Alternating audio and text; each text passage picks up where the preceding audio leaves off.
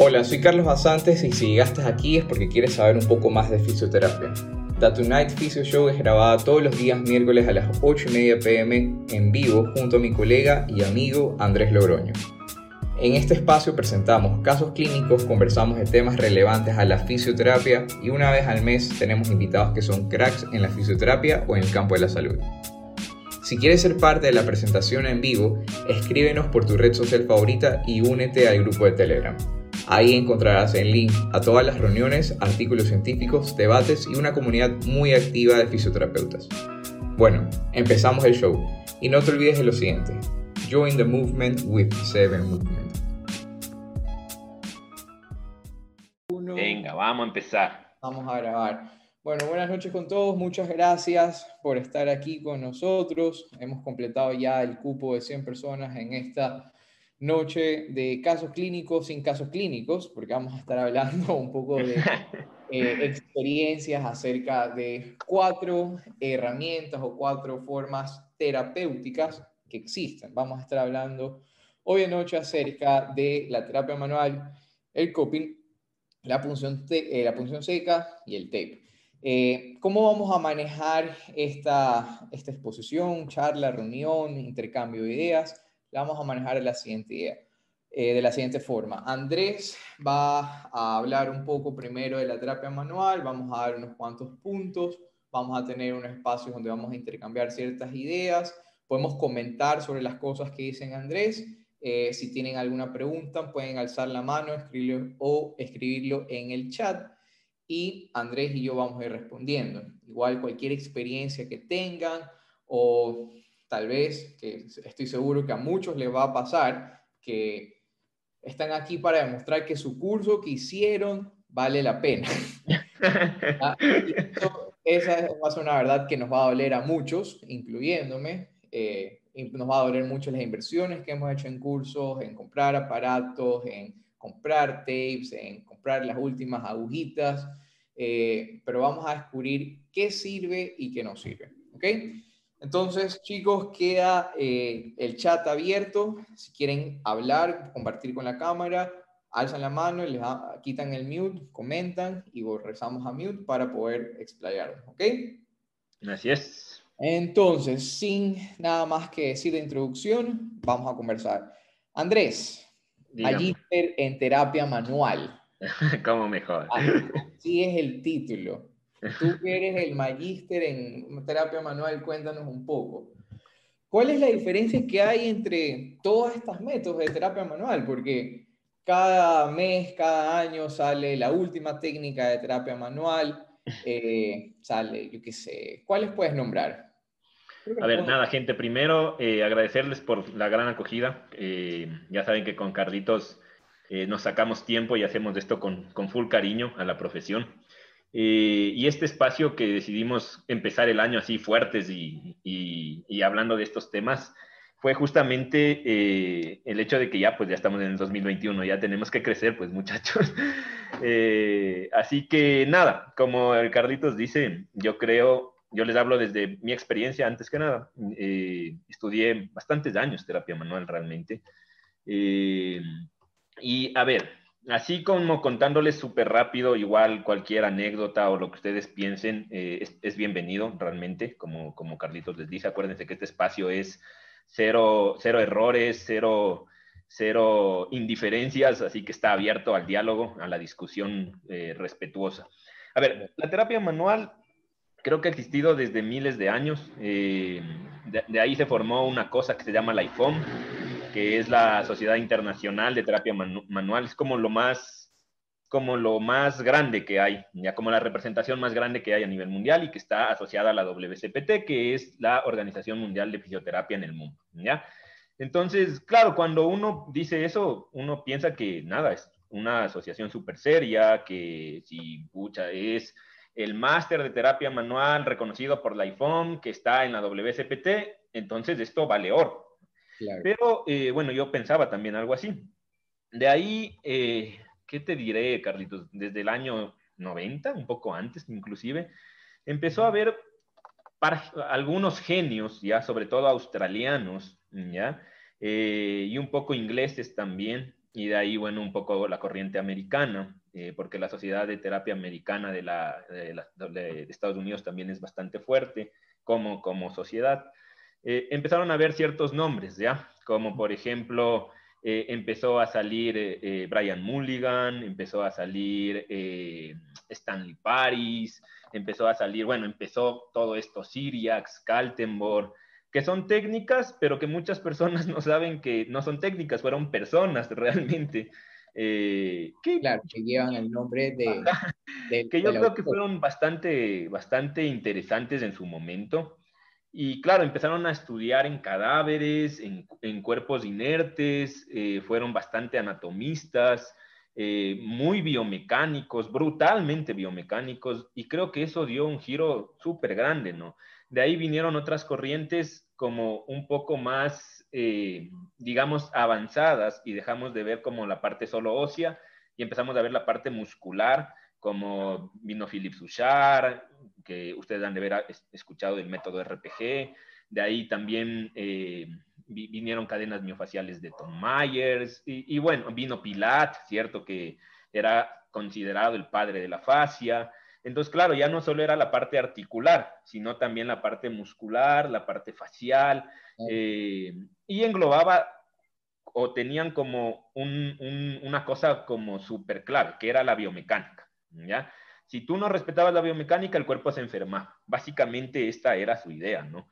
Eh, así que Pero, después empezaron a haber estudios. Ese fue el problema, creo, Carlitos. Claro, o sea, eh, estos estudios nacen de esta curiosidad, de estas investigaciones que nacen estos, estos métodos que todos están comenzando a mover un poco más, a decir que puedo tocar, puedo extender, puedo elongar, pero realmente lo estábamos haciendo, tal vez si es que no hubiesen existido todos estos métodos y quisieran compararlo uno con el otro, jamás se hubiesen hecho los, eh, los estudios que vamos, a, que vamos a estar hablando a continuación.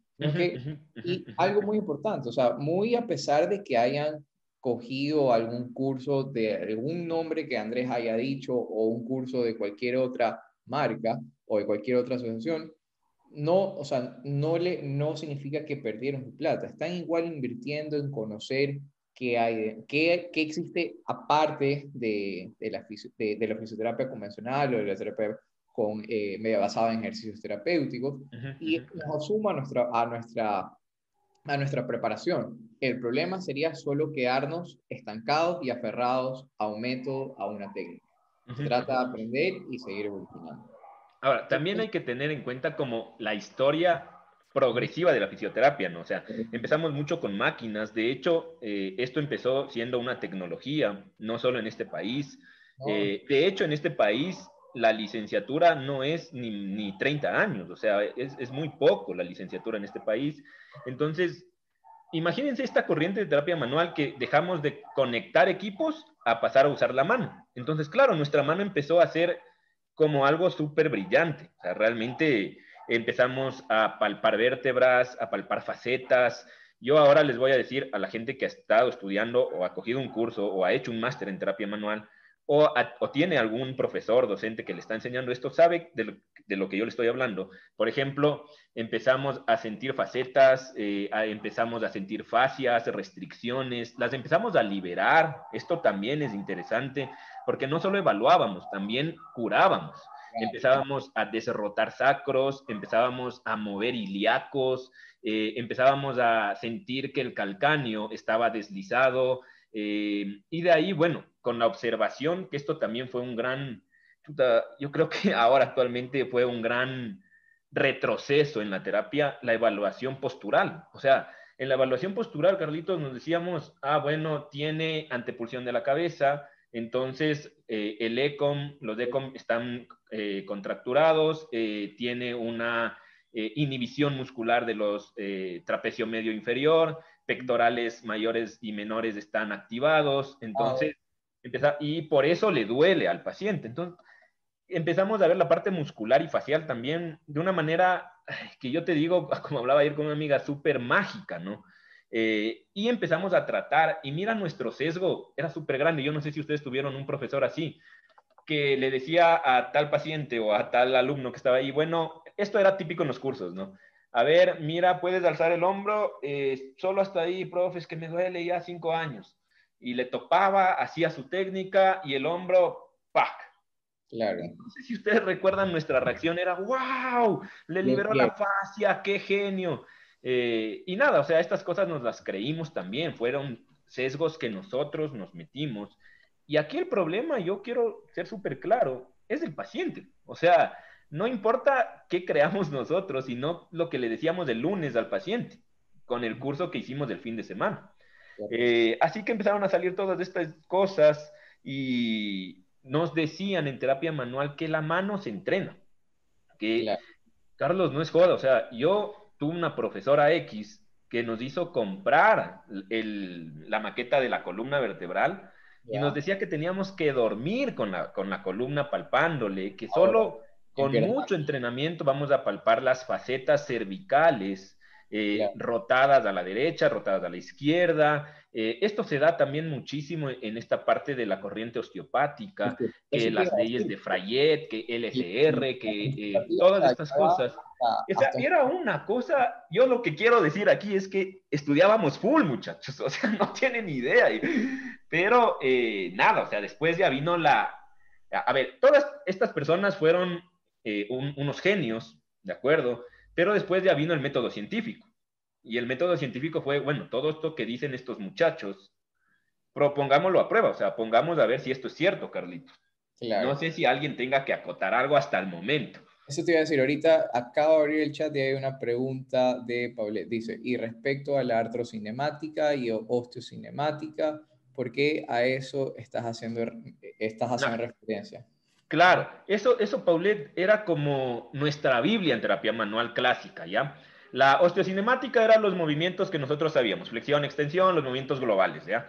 Y la artrocinemática era como sentirnos más genios, ¿no? O sea, ¿qué pasa en la flexión de hombro? Eh, en la flexión de hombro pasa un deslizamiento inferior de la glena sobre cóncavo convexo, las leyes estas de McConnell, eh, si es cóncavo rueda y desliza sentido opuesto, o sea, todas estas cosas eran la artrocinemática, o sea, el movimiento intrínseco. Si tú sabías esto, con tus manos podías corregir esos movimientos o facilitar esos movimientos. Claro, o sea, llegamos... Hola. sorry que me meta ahorita a preguntarte algo. Lo que pasa es que yo estoy haciendo la certificación con, de ley lo conocen, este, manipulativa, este, José. Bueno, ah, ya, yo, estoy estudiando, José Órdenes, discúlpame. Bueno, la cuestión es esta, o sea, yo sé mucho de lo que, o sea, yo tengo entendido mucho de lo que tú estás mencionando, porque es terapia manual como tal. Entonces, efectivamente, es como que, en primer lugar, estás haciendo un shock en mi cabeza porque me ha costado muchísimo estudiar todo lo que sigo estudiando, por cierto, todavía no termino. Es que es imposible estudiar tanto, Paulette, yo te apoyo. Créeme, yo termino cansada y cada video dura cuatro horas, o sea, no, no tienen ni idea todo lo que me está costando. Pero sí, o sea, por ejemplo, yo te acabo de hacer esta pregunta porque efectivamente, o sea, la artro es como que lo que todos conocemos flexión extensión y la, perdón, al revés, y la, la osteo es lo que conocemos y la artro es que tenemos la capacidad de cerrar los ojos y deslizar o desplazar cuando sentimos que el hueso no está en el lugar correcto. Ajá, eso es lo que pensé. E, eso está súper bien. Y miren, ¿no? o sea, Paulette, súper, más bien, muchísimas gracias por, por ese aporte, porque lo que Paulette está haciendo, yo estoy seguro que les pasa a muchísimos. O sea, me pasó a mí también. Entonces, de ahí vienen, no sé si te han dado también, Paulette, los patrones capsulares. Esto lo, describió primero Kaltenborg, luego lo describió Stanley Paris. Literalmente, o sea, nosotros hicimos, lo que pasa es que, a ver, es específicamente en terapia, o sea, terapia manual en columna vertebral. Entonces, lo que, en lo que nos están formando es todo lo que tenga que ser terapia manual solo en columna vertebral. Entonces, ya, ya hicimos el recorrido histórico de la fisioterapia desde que la fisioterapia era lo menos científico posible. Y antes, o sea, mientras se consideraba osteopatía y luego evolucionó a ser fisioterapia como tal, porque antes no era una licenciatura hasta no sé qué año en Francia, que pasó de ser osteopatía a fisioterapia. Sí, o sea, es una locura. Y esta parte es teórica, y si uno se pone a ver Paulette y gente, realmente es hasta medio lógico, ¿no? O sea, realmente es como a ver, yo le voy a meter cabeza a esta nota. Gente, yo les prometo, o sea, los que no han estudiado esto, en serio te quema las pestañas. Entonces, claro, de ahí vienen estudios y básicamente te dicen, no uno, ¿no? Esto estamos hablando ya de muchos estudios y básicamente te dicen que esto no es, es falso realmente. O sea, eh, pueda que pase estas cosas, pero primero las articulaciones jamás, los huesos jamás, jamás se rozan entre sí, jamás. Eh, segundo, eh, sí que hay formas de huesos, sí que hay huesos planos, sí que hay articulaciones cóncavas, convexas, bicondilias, todas estas cosas pero el movimiento realmente está muchas veces limitado incluso por tensiones musculares creadas por el sistema nervioso central, creadas por miedo, creadas por dolor, eh, creadas por compensaciones, o sea, un millón de cosas, excepto la parte articular. Y yo les digo algo súper interesante y aquí grábenlo, la terapia manual articular, en donde menos efectividad tiene y donde más falacias hay, es en la columna. Y es lo caso, y es en donde más se venden cursos. Y esto, yo no tengo idea quién es Paulette. Eh, Víctima.com. O sea, es una locura. O sea, ojo, y repetimos, o sea, no hay nada de malo y no, estás, no es que estás perdiendo tu dinero haciendo ningún curso, ¿ya? Tómalo como un aprendizaje. Sí, existe la, la posibilidad y es más, no vas a, tal vez, está comprobado que no lo vas a llegar a mover, pero vas a tener mejor comprensión del movimiento al momento que tal vez quieras explicar un ejercicio, o sea, saber que la columna hacia dónde se puede movilizar. en lo personal, con lo que yo me he quedado bastante satisfecha hasta el punto en el que estoy, es que me ha ayudado a repasar demasiado anatomía, todo lo básico y todo lo que es para diagnosticar al paciente. O sea, no solamente como que me llega y tú le dices, porque me dijo el traumatólogo, ah, es una lumbalgia. Entonces, el punto no es quedarte aquí, sino es una lumbalgia, ¿por qué? Muscular, facetario, no sé cuánto. ¿Por qué? ¿Por qué? para poderlo ¿eh? resolver desde la raíz. O sea, es un estudio horrible. Yo, yo, les doy un ejemplo súper clásico de dolor lumbar visto desde una visión de terapia manual. Eh, haces el test de Gillette, ves que el paciente está con dolor lumbar derecha, en la zona lumbar derecha, eh, y dices, ah, no, le haces una evaluación postural, ah, y dices, no, este pana parece que tiene retroversión pélvica, o torsión posterior, mejor dicho, hablando en, en, idiomas de terapia manual, voy a hacer el test de Gillette, ah, sí, cierto es, tiene eh, una torsión posterior, entonces pienso que mi cuadrado lumbar está demasiado elongado, pienso que mi cadera está en rotación externa y también puede dar dolor inguinal, eh, pienso que como está demasiado elongado, mis discos están cortos y eso puede generarme un flexum de rodilla y eso pueda que el paciente esté hablando de eh, dolor eh, patelofemoral también. Entonces, este es el típico ejemplo de terapia manual, ¿no? O sea, ustedes, yo lo que les digo ahorita es como, o sea, si, si se ponen a ver, es súper anatómico, súper lógico, pero vamos a ver, o sea, realmente, ¿qué tan cierto es, no? O sea, es una cosa eh, que yo les digo, mm, no es, no es cierta, o sea, realmente no es cierta, porque no es ni tan cierta, o sea, no es cierta.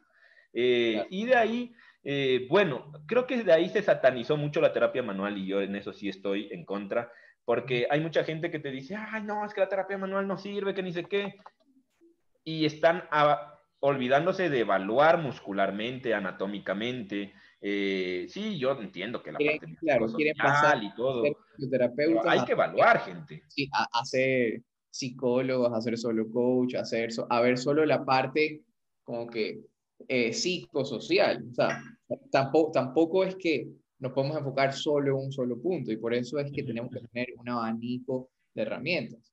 Ahora, específicamente de terapia manual, me acuerdo que también eh, comparando cursos, ¿no? Porque todos estudian la misma anatomía, ¿ya? Todos estudiamos la misma anatomía, te dicen técnicas tal vez de deslizamiento, de oscilaciones, eh, de, percusiones con la mano o de tracciones, pero a la hora de la hora, eh, cuando evaluó, me acuerdo que creo que contigo hablé de ese estudio, eh, hubo un estudio que evaluaron a ni sé cuántos fisioterapeutas experimentados acerca de, una de varias estructuras. Y todos los fisioterapeutas experimentados no pudieron concluir, o sea, llegar a una conclusión de, de qué estructura era o qué era lo que estaba pasando, porque todos daban diagnósticos diferentes. Entonces estamos hablando que la precisión de nuestras manos tampoco es la más óptima para, para, decir, aquí estoy tocando la faceta del 4, del 5, o sea. Y de ahí vamos a, las fuentes de dolor, ¿no? Por ejemplo, yo les hablo, eh, es que, bueno, se habla de terapia manual y muchas veces o, tiende a pensarse que es en la parte eh, espinal, o sea, en la parte de la columna. porque es en donde más se vende, porque es en donde más hay cursos, y como les digo, es porque es en donde menos eficaz es. Eh, muchas veces, por ejemplo, nos dicen eh, es que hay una vértebra maldita, se le llama en terapia manual. Es que la ah. L3 está rotada, inclinada hacia el mismo lado y está provocando un dolor facetario. Hoy la evidencia te dice, y hoy salió, hasta hoy salió un último estudio, que te dice que el síndrome facetario ni siquiera estamos seguros que existe. Y es súper complicado evaluarlo. Y la única forma media objetiva de evaluarlo, ¿saben cómo es? Es eh, poniéndole en quirófano y haciéndole una punción y metiendo lidocaína en el lugar que aparentemente está el síndrome facetario y viendo si le pasa. Si le pasa, es un síndrome facetario. O sea, imagínense esa locura. Y nosotros, como terapeutas manuales, nos enseñaron a desbloquear la faceta de L3 sobre L4. De hecho, nos enseñaron, por ejemplo, Rocabado, que es otro, otro autor súper super grande, nos enseñó que la posición del millón de dólares, que le flexionabas, le inclinabas, le rotabas y ahí hacías la manipulación y le liberabas o le desbloqueabas.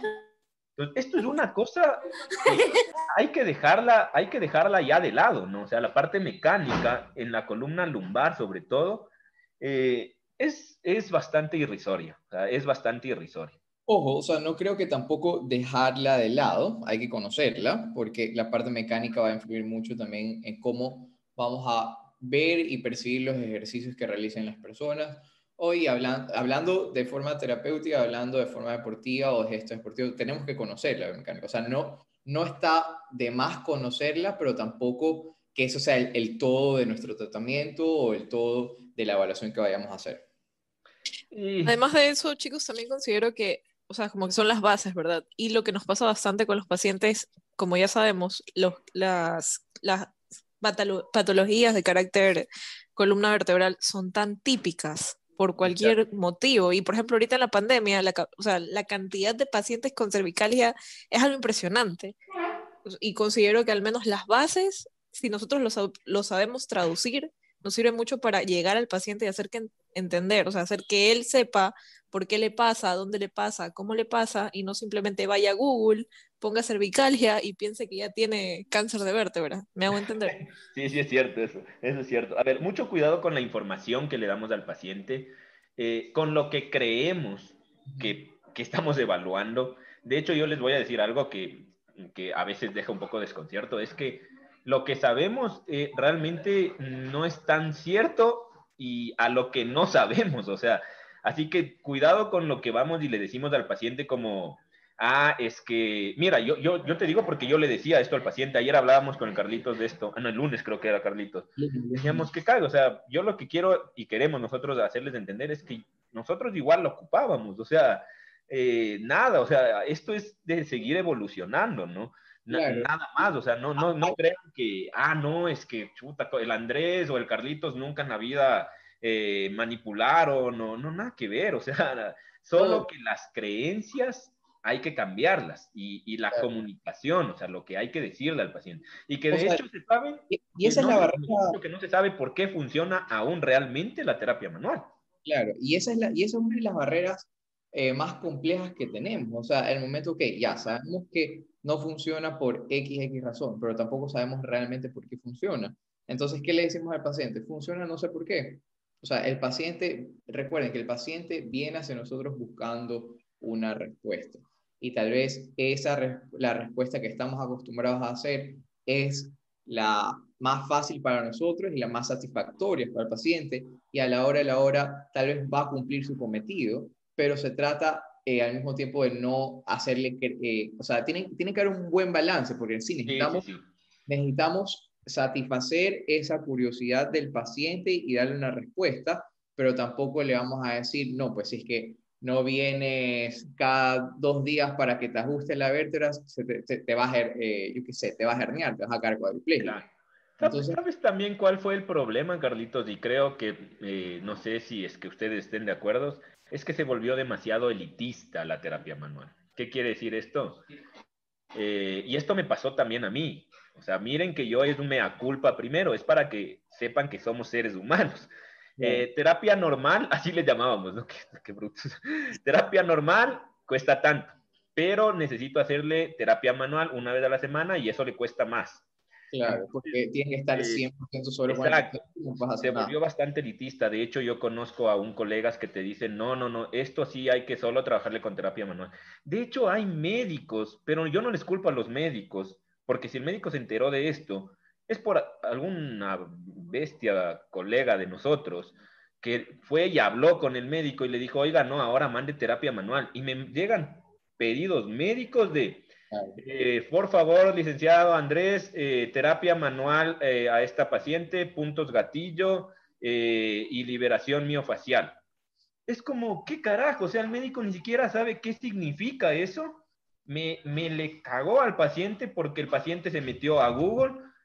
Y ahora, ¿cómo le saco yo esas creencias? Y la paciente está obesa, está, fuma, no duerme y está depresiva y piensa que tengo que liberarle el punto gatillo más la terapia manual que el doctor le mandó. O sea, estas cosas son súper toscas y de ahí, claro, yo creo que ahí hay que también ser bastante eh, críticos.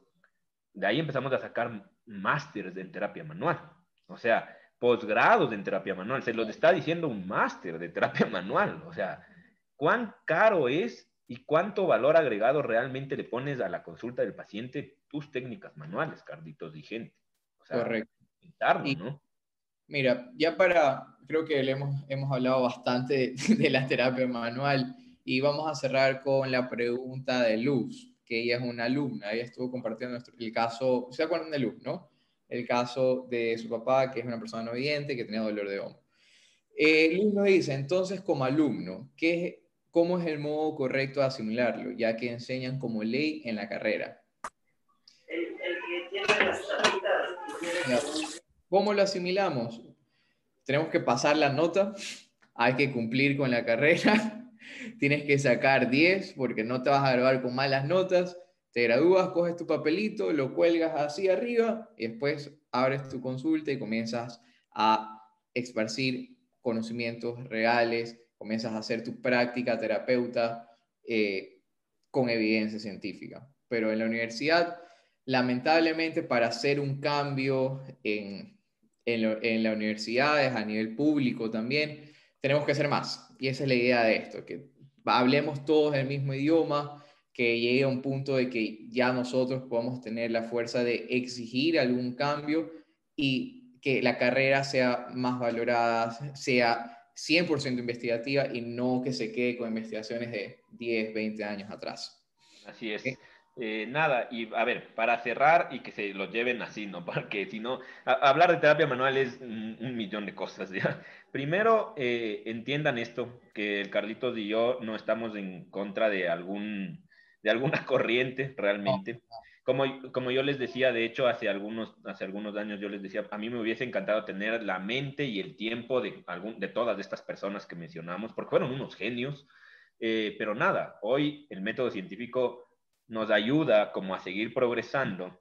Eh, también otra cosa que quiero que, que, se escuche bien, porque a mí me asocian mucho con el, ah, entonces el Andrés no toca a los pacientes, y es como, Bro, nunca dije eso. O sea, realmente ustedes, nosotros y mucha gente satanizó el masaje, satanizó el toque real.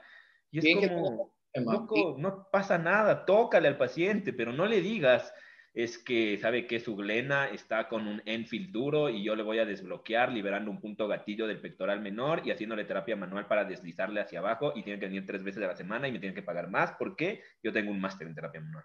No jodan, gente, o sea, eso no es cierto, ¿ya? Eh, la otra, la terapia manual sirve, por supuesto que sirve a corto plazo, modula el dolor, no se sabe exactamente por qué, depende mucho las expectativas del paciente, depende mucho tu verbo, más claro para que entiendan.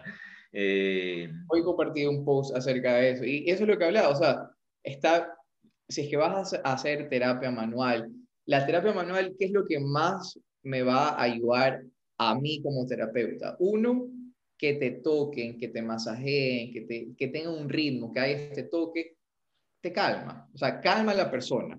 ¿ya? Sabemos que hay múltiples factores que alivian el dolor. Uno es eh, que modula el, el, dolor, uno es el estrés y la ansiedad. Si comenzamos a hacer que nuestro paciente esté más calmado, se siente en un ambiente que, uy, qué rico, me está moviendo aquí, me está, me está masajeando acá, me queda alivio, o sea, no sabemos por qué, pero posiblemente es algo más emocional. Entonces, tengo un paciente acostado que tenía mucho miedo al entrar, se acuesta, comienza a sentirse de una manera satisfactoria y los niveles de dolor comienzan a bajar. Veo yo como, y ya estoy hablando de la parte clínica. Y ojo, no es que tengo que hacerle una terapia manual de una hora, esto lo logro en 8 minutos, 10 minutos, 5 minutos, ¿ya? Dependiendo de la apertura que tenga con el paciente. Entonces, lo masajeo, lo hago terapia manual, la técnica que dice el curso, lo que quiera. Cualquier técnica que quiera funciona. Tócalo. Lo vas a comenzar a tocar, se va a sentir más calmado, va a comenzar a fluir un poquito la conversación y le comienzas a hablar y le comienzas a explicar cuando ya está más calmado qué es lo que vamos a hacer después, qué es lo que vamos a hacer para su lesión. Entonces, estás cubriendo dos factores que modulan el dolor. Estás disminuyendo el estrés y la ansiedad y estás educando a tu paciente en un estado calmado y de seguridad. Solo esas dos cosas que hagas, ya estás ganando la terapia. Total, total. Eso, gente, eh, nada, mañana vamos a bombardear de artículos en, en, el, el grupo de Telegram. Telegram. Por favor, gente, usen el Telegram. El WhatsApp nos está espiando, ¿no? no mentira. Usen el Telegram, maldición. Te pusiste conspiratorio. Pero bueno, vamos, eh, Bueno, eso y bueno, lo, que dice Jonathan, lo que dice Ramón, es, ah, Hay muchas cosas que no sabemos, solo por favor cuidemos la narrativa, llévense a casa esto, no movemos sacros, no sentimos facetas, no deslizamos fascias, no movemos eh, ilíacos eh, y nada, nuestra mano no necesita que bestia 100 años de entrenamiento, eh, y sí, tóquenle al paciente si es que ustedes creen necesario. Nadie les dice que no le toquen, de hecho. ¿ya? Esto cada uno valorará como profesional. Siguiente punto, Carlito, ¿de dónde vamos? Vamos al gran y famoso tape. No creo. Yo, solo quiero que en el chat responda una cosa. ¿Cuántas personas han utilizado tape? O quiero que alcen la mano honestamente las personas que han utilizado tape. Oye, chuta, yo tengo la certificación eh, avanzada de tape. Dejaraste de tonteras, hablarásme bien. Chuta, ¿qué vas a saber tú, pues, pelado? pelado?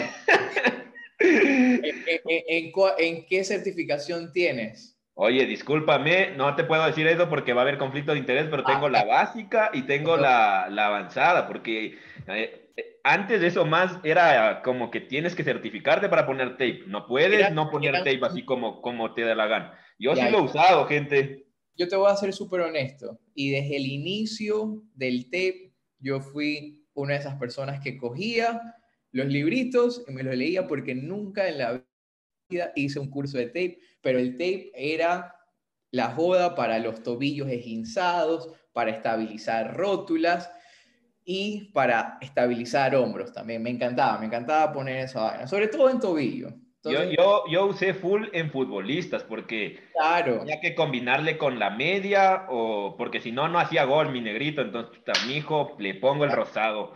Técnica avanzada, ¿qué pasa? Claro, ¿qué nada, cuéntanos de tape, eh, Carlitos, así rapidín, como, ¿qué pasó?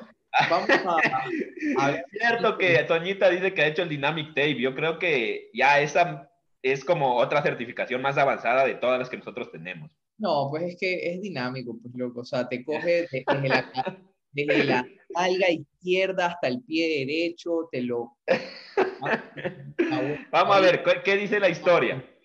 Bueno, la historia del tape. Eh, vamos a hablar, no la historia del tape, vamos a hablar por qué se popularizó el tape.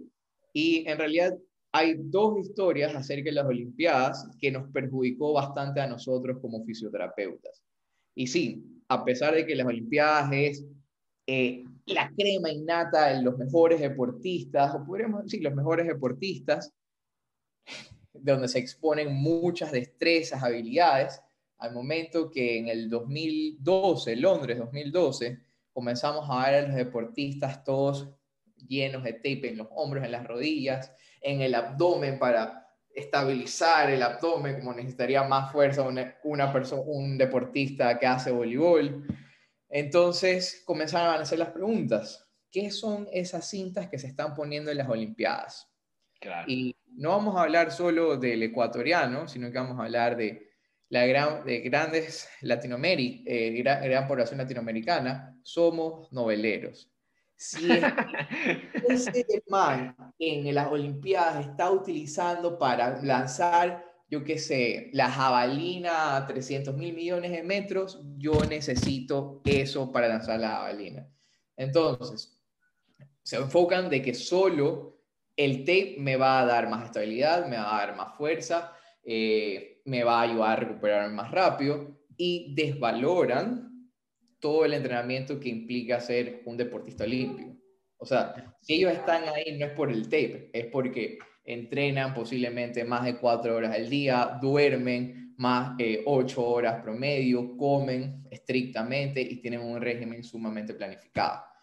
A ver, pero el efecto placebo en el deportista Carlitos es súper grande, ¿no? Es súper importante. Y, ahí es donde vamos a llegar. Pero primero vamos viendo, o sea, vamos a hablar de qué, qué dice la evidencia. O sea, comparando y hablando del efecto placebo, comparando protocolos eh, de tratamiento, ya sea en una osteoartritis, en dolor de lumbar no específico, se vio que a corto plazo el tape no generaba eh, mayor eh, recuperación en, estos, en, esto, en esta población.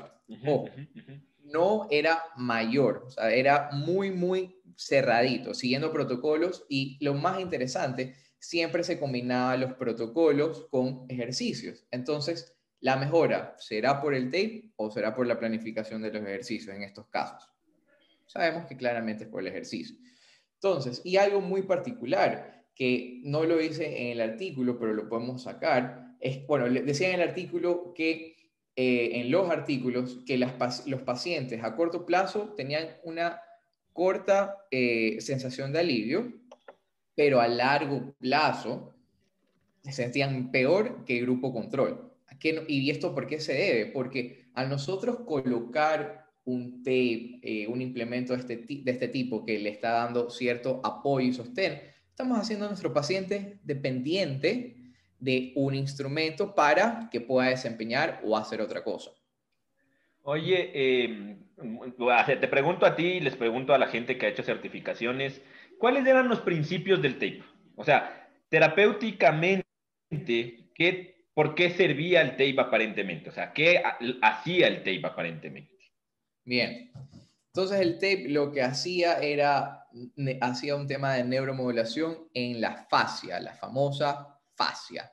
Entonces, de acuerdo, si lo ponías, este, si lo, si lo ponías de arriba a abajo, de abajo a arriba, si lo ponías en forma de Y, en la forma de pulpo, sí, sí, sí. Eh, de la forma de tensión al 50, 100, 150%. Oye, eso era súper cagado. No sé si les pasó a ustedes como, listo muchachos, esta técnica de drenaje solo tiene que ir al 10%. Y era como, ¿qué carajo? ¿Cómo es del 10% aquí? o sea, y viene pretenso del 10%. Eh, ¿cómo, ¿Cómo lo hacías de eso, Carlitos, tú? Yo, mira, sí, te, soy súper honesto. Yo no y te digo siempre, no creía, nunca creí en el tape para lesiones musculares, pero sí articularmente. O sea, yo usaba el tape para estabilizar, pero nunca para desgarro y cosas así. Ya, ya, ya, ya. O sea, para mí es como que yo nunca, nunca puse un tape en la espalda porque dije, que va a servir una cintita, pero tenía, en mi lógica era de ley, o sea, si le vendo en 8 eh, el tobillo, una banda larga, se siente firme, ¿no? O sea, va, va a poder mover, va a poder mover un poco el pie, pero estás protegido. Claro, claro. Y la, la, rótula, la rótula era vacancísima, me acuerdo todavía que cogías, o sea, cogías de, de, un, de lateral de la rótula, fijabas, alabas, cogías del otro lado, o dependiendo, si querías que la rótula vaya para afuera, para adentro, tú cogías, fijabas marcabas un punto en el centro, en el tenor rotuliano, y después le hacías una vueltita para asegurarlo, ¿no? Eh, ahora, yo quiero mencionarles algo, eh, Carlitos, no sé qué, si tú sepas esto y la gente sepa esto. Eh, la, bueno, hubieron dos empresas súper grandes de tape, X nombres, que fueron denunciadas a nivel mundial. Y de hecho perdieron eh, el juicio por publicidad falsa, ¿no? No sé si ustedes sabían esto, pero esto se fue, fue súper grande, o sea, fue de millones de millones y tuvieron que, retirar cierto tipo de publicidad porque no hacía daño, eso es lo bueno, o sea, no, no era nocivo para el paciente, pero sí que eh, no cumplía lo que decía. Y ya sabes, en Estados Unidos denuncian hasta lo que no es, entonces por ahí alguien dijo, oiga, yo puse esta pendejada, no me quitó el dolor, eh, denunciamos todos y, nada, fue por publicidad falsa. Vamos recolectando firmas para que dejen de hacer cursos porque están robándose la plata. Claro. Oye, eh, pero, a ver, los cursos eran súper caros. No sé, eh, yo en mi tiempo así pagué full por, mi, por el curso. Por, por eso yo, oye, ¿sabes qué? Eran carísimos. Y me acuerdo que hubo una época que había el básico, el avanzado, el de drenaje, el, estabili el, el estabilidad y el uno que era, uno último que salió, de todos, porque te eh, y los colores, gente, ¿qué opinan de los colores? También había una creencia con los colores, no sé si, si, si, la mencionas, Carlitos, o alguien. Sí, y sabes que yo creo que de, todo, de toda la evidencia del, del tape, creo que el tema del color, o sea, de la cronoterapia, cromoterapia, creo que es, es lo más efectivo, ¿no? Es como que hay Dicen que si es que tú ves colores un poquito más brillantes, te tienden a irritar, o tienes colores más, más blandos como el azul, el verde, te tienden a calmar. Entonces, también en el tape tú ponías, cuando quieres que gane fuerza, le ponías un rojo, le ponías un naranja, eh, pero cuando querías que relaje, le ponías un verdecito, un, azul. Oye, eh, perdón, sí, y es cierto lo que tú dices, Carlitos, pero acá Mapao nos dice, bueno, entre todos los comentarios que estoy leyendo, eh, es cierto lo que dice Mapao, a mí también me pasaba cuando ponía tape, que habían colores o ciertas marcas que duraban más. Y claro, como vamos a ver, tú no podías cobrar en la consulta lo mismo si le ponías tape. De hecho, en el curso te decían, usted por cada cuadradito tiene que cobrar un dólar. Si le pone cinco cuadraditos, son cinco dólares más. Entonces ya el curso venía hasta cómo cobras, ¿no? Eh, y claro, no le ibas a cobrar para que en seis horas te llame el paciente y te diga, oiga, esta cosa se salió. Entonces había que buscar un tape que dure, ¿no? Ese era como una cosa que, que, que sí, se, sí pasaba realmente. No sé si a ustedes les, les pasaba esto. Claro, entonces, ok, eh, mira, y esto es algo que en la investigación, y fue una pregunta también que me hicieron en Instagram con respecto al, al, a un video que hice, me dijeron, ¿qué opinas acerca del tratamiento del drenaje? O sea, el tape para drenajes, ¿ya? Y me puse a investigar porque fue, fue una buena pregunta, o sea, eh, y por lógica sabemos que el tape lo máximo que va a llegar a trabajar era a nivel de piel, o sea, tal vez a un poco, si estamos estirando muchísimo, tal vez, tal vez, tal vez iba a estirar un mínimo en nivel capilar, pero ¿qué, qué es lo que me dijo este estudiante? Yo, me dijo, yo he visto fotos o he visto videos que pones el tape como pulpo en un moradote, sacas el tape y solo donde estuvo el tape ya está de una coloración normal. ¿Qué opinas acerca de eso? Que eso puede provocar cualquier venda cambiar la coloración. Y que, la, eh, que, la, que, la, lesión va a seguir ahí, ¿entiendes? Claro, claro. es como ahora hay este floppy, floppy creo que es, eh, y básicamente es compresión. Entonces, realmente, claro, o sea, tú le haces la compresión más del movimiento dinámico, le drenas eh, y básicamente tienes como los mismos resultados. Entonces, a ver, yo, creo que, que, hay que ser como súper coherente con el tape. Eh, primero, no desliza las fascias del tape. Segundo, eh, no alinea articularmente nada. Esto se utilizaba mucho en la rótula, lo que decía Carlitos. Tercero, no importa si le pones de origen a inserción o de inserción a origen, no da más tono ni quita el tono muscular, ¿de acuerdo? No aumenta la fuerza muscular. Eh, y eh, han visto que tiene circunvoluciones de ese tape. decían que eso es lo diferente y que por eso cuesta tanto. Eh, y que eso hacía que aumente el drenaje linfático. De hecho, te explicaban, hay una cosa que se llama, una técnica que se llama space tape, que era que tú ponías como en, como en asterisco y lo que pasaba es que alzabas la piel y, ayuda, y entonces provocabas drenaje. O sea, esto Ahí fue ah. donde ahí nació el coping, pues. Claro, esto más las técnicas que Pilar me enseñó de sentir la fascia. No, yo me creía Harry Potter, hermano. O sea, a lo bestia. Entonces, no, nada de estas cosas funcionan. Ahora, el tape, ¿por qué funciona? Básicamente, eh, ¿por qué funcionan algunos realmente? Eh, es por un efecto placebo bien fuerte. No sé si tú creas eso, Carlitos, o la gente que está acá eh, crean eso. Sí, y ah, cuando me y, y, experiencia personal, acuérdense que aquí estamos compartiendo también mucho experiencia personal. Este, pero antes, eh, creo, Paulette y Ricardo están alzando la mano. ¿Quieren decir algo, comentar algo? ¿O se les quedó la mano alzada de, la Hola chicos, sí, yo sí quería decir algo. Cuéntanos, Paulette. Miren, este, bueno, el fin de semana estuve en un workshop con algunas kinesiólogas, ya que, bueno, ustedes son mucho de deporte y muscular y huesos y todo eso, ¿verdad? Ya, pero, o sea, eh, a mí me gusta el suelo pélvico y la especialidad de dermatofuncional. Entonces, respecto, tengo dos acotaciones respecto al taping y respecto al cupping en dermatofuncional y en piso pélvico. Este, ajá, exactamente. Respecto a eso, estábamos escuchando este fin de semana a la licenciada Cecil Piña, eh, una de las eh, mexicanas que es especialista en dermatofuncional.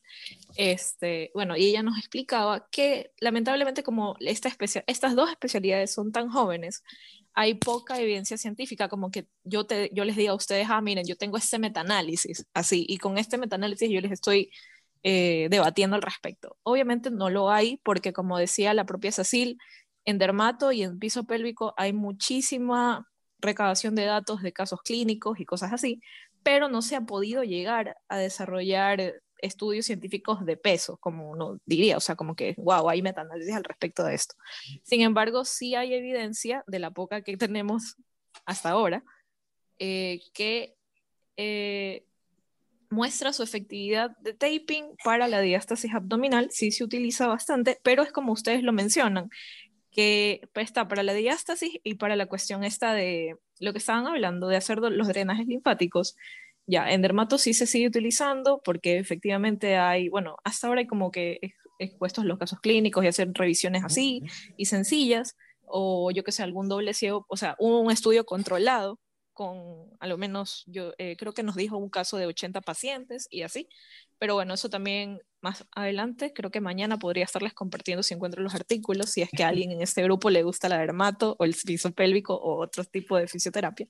Entonces, eso, o sea, sí hay como eh, evidencia pero es como ustedes lo mencionan, no vamos a mover fascias, no vamos a ir al fondo, no vamos a tocar el músculo, sino nos sirve para lo que queremos, o sea, ayudar a la paciente que está en un estado de no poderse mover, porque generalmente se hacen con estudios con mujeres cesareadas o que han tenido abdominoplastias, ¿ya? y en eso también interviene la fisioterapia, y en esos casos sí sirve. Qué interesante, Paulette. Bueno, ese por ejemplo no, es mi tema, pero súper interesante, ¿ah? Ajá, y estamos hablando de que, o sea, de dermato funcional, estamos hablando de un sistema muy aparte del original de nosotros, que sería el músculo esquelético, ¿no? Exactamente, son completas, o sea, son áreas distintas. De dermatofuncional estaríamos hablando más de piel. Exacto. Así de sencillo. Y ahora, si es que hablamos de piel, ¿qué es lo que mencionamos? Va a estirar la piel. ¿Qué efecto tenga un estiramiento de piel? No lo sé, pero yo sé que no va a llegar ni al músculo ni al fascio. Oigan, eh, bueno, yo ahí pregunto algo a todos, ¿ya? No, evidentemente no, no ahorita, pero si es que alguien tiene, ¿qué es lo que se suele justificar el tape? Que es propioceptivo, ¿ya? Yo no he encontrado ni un solo artículo, o sea, ni que diga que sí, ni que diga que no, ¿ya? Pero se suele justificar como, ah, no, es que es propioceptivo, por eso funciona. Y es como, yo he intentado buscar si es que alguien tiene, y esto no es sarcasmo, en serio, por favor, si es que alguien tiene eh, póngalo en el, en el, chat, así sea para a favor o, o, no a favor, pero yo, yo no lo he encontrado. Eh, y como el problema es esto, ¿no? Eh, lo que dice Carlitos, y ya para terminar, Carlitos, para que concluyas lo del tape, para pasar rápido al cuping, vale la pena realmente, terapéuticamente, mejor dicho, ponerle o añadirle tape al paciente, eh, independientemente de los casos. ¿Tú crees, Carlitos, de eso? Si es que es un paciente que tiene años utilizando tape, te escribe, te dice, hola, mi fisio está de viaje, necesito que me pongas el tape porque tengo la final y ni sé qué ni sé cuánto. Ah, sí he tenido esos pacientes, literal, literal, y llega con su tape. Ajá, yo te digo, yo sí le pongo el tape. ¿ya? No me, no me voy a desgastar explicándole por qué su coso no funciona, porque sé que si que le doy causa esta duda en su psiquis, va a ser mal para la final. No lo conozco, pero no quiero que nadie pierda en una final, entonces le pongo su tape, le doy la bendición, vaya campeón. Así, así, igual, así exactamente como acabas de decir, me voy a demorar cinco minutos poniéndole el té mientras converso y ni sé qué, ni sé cuánto, así que practicas ni sé qué, ni sé cuánto, bacante, va a ir bien, loco. Sí, está aseguradísima esta vaina, vaya, paga. Ya, y la otra pregunta, y esto quiero que contesten todos, ¿cuántos de nosotros hemos usado tape? O sea, nosotros no para el paciente, sino nosotros como pacientes o hasta por para ver qué se siente o cosas así. ¿Cuántos de nosotros hemos usado tape? A ver. Yo, Yo también he usado tape, Carlitos. Yo, oye, Pero si se dan cuenta, somos un cague, ¿no? Y sí, yo sé, eh, Andrés y Carlos y todos los que están aquí del pasado, que éramos bien chistosos con nuestros tape y las medias y, y el rendimiento, ¿no? Pero se trata de eso, ¿no? De, aceptar, o sea, no hay nada malo creer, pero es evolucionar, es, no evolucionar, es mejorar, ¿ya? Y yo te digo, mi experiencia utilizando el tape en mí, yo sentía que sí, estaba más rígido mi pie, pero igual podía correr, igual podía saltar. O sea, y lo que creo que puso Jonathan, no sé quién puso, no sean tímidos, este, puso la sensación de falsa seguridad. Claro. Sí, va a ser o sea, ese efecto de compresión, creo que lo puso Jonathan, el tema de falsa seguridad por compresión, sí, te, te sientes apretadito, listo para todo. Entonces, sí, ya es como que, no, pues si que tengo el tape, no se me va a doblar más el pie, no se me va a ir la rodilla, voy a poder hacer lo que quiero con seguridad. Y tal vez para ese momento es necesario. ¿ya? Entonces, si me preguntas a mí ahorita, si utilizarías el tape, si es un paciente nuevo que le mandan tape o me pregunta el tape, me tomaría el tiempo, tal vez toda la terapia, explicándole por qué el tape no funciona, qué es lo que, qué es lo que realmente va a funcionar. Y si muy a pesar de eso, yo le explico todo, y el paciente me dice, quiero que me pongas tape, yo se lo pongo, porque daño no, se lo, no le va a hacer, ¿me entiendes? Y tengo, Y tengo ahí guardado como seis rollos ahí, tú sabes. que están en promoción, entonces compro de una para, para, tengo que poner. Bueno, bueno, está bien, gente. En todo caso, eh, nada, con humor se aprenden las cosas, creo yo.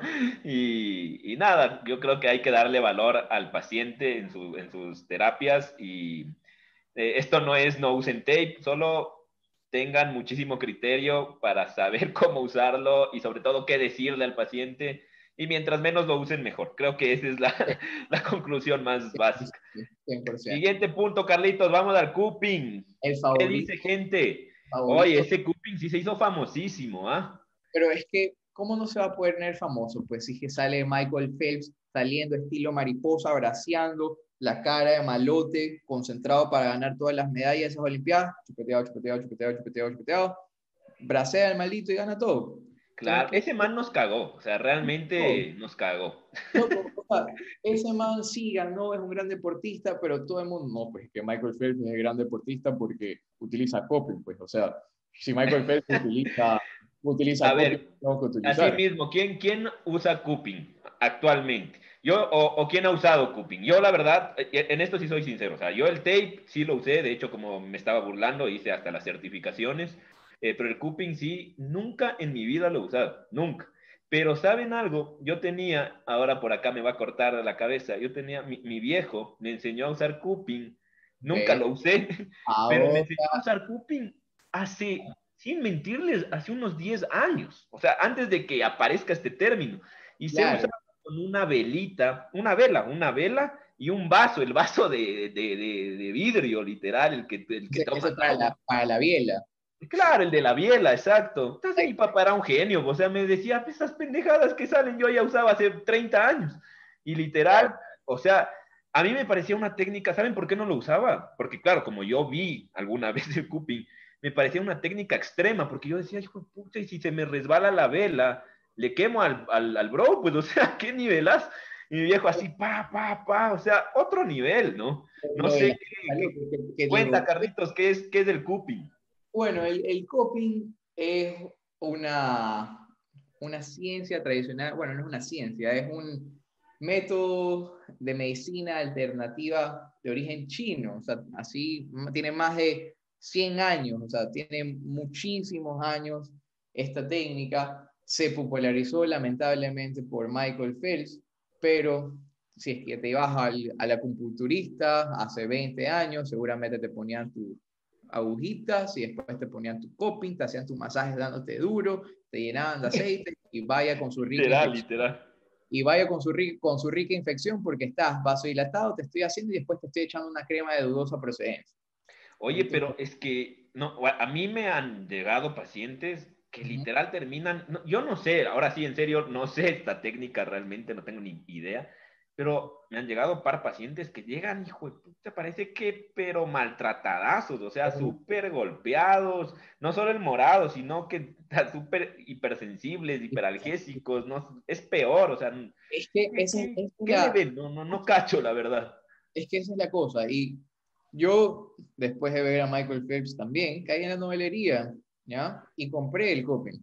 Ojo, lo compré y lo primero que, lo que donde lo utilicé fue a mí me lo puso en los cuádriceps y simplemente quedé marcado una semana y media, loco. O sea, huevada, no me salía por nada del planeta.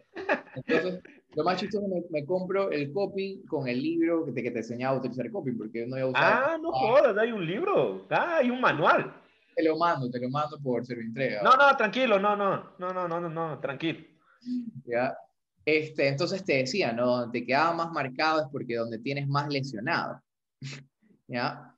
Entonces ahí comienzan todas estas, estas teorías y estas maravillas del coping, ¿no? Pero las principales, los principales mitos, beneficios que nos da el coping, uno es que moviliza la fascia, rompe adherencias en la fascia, y ya sabemos que no podemos movilizar fascia.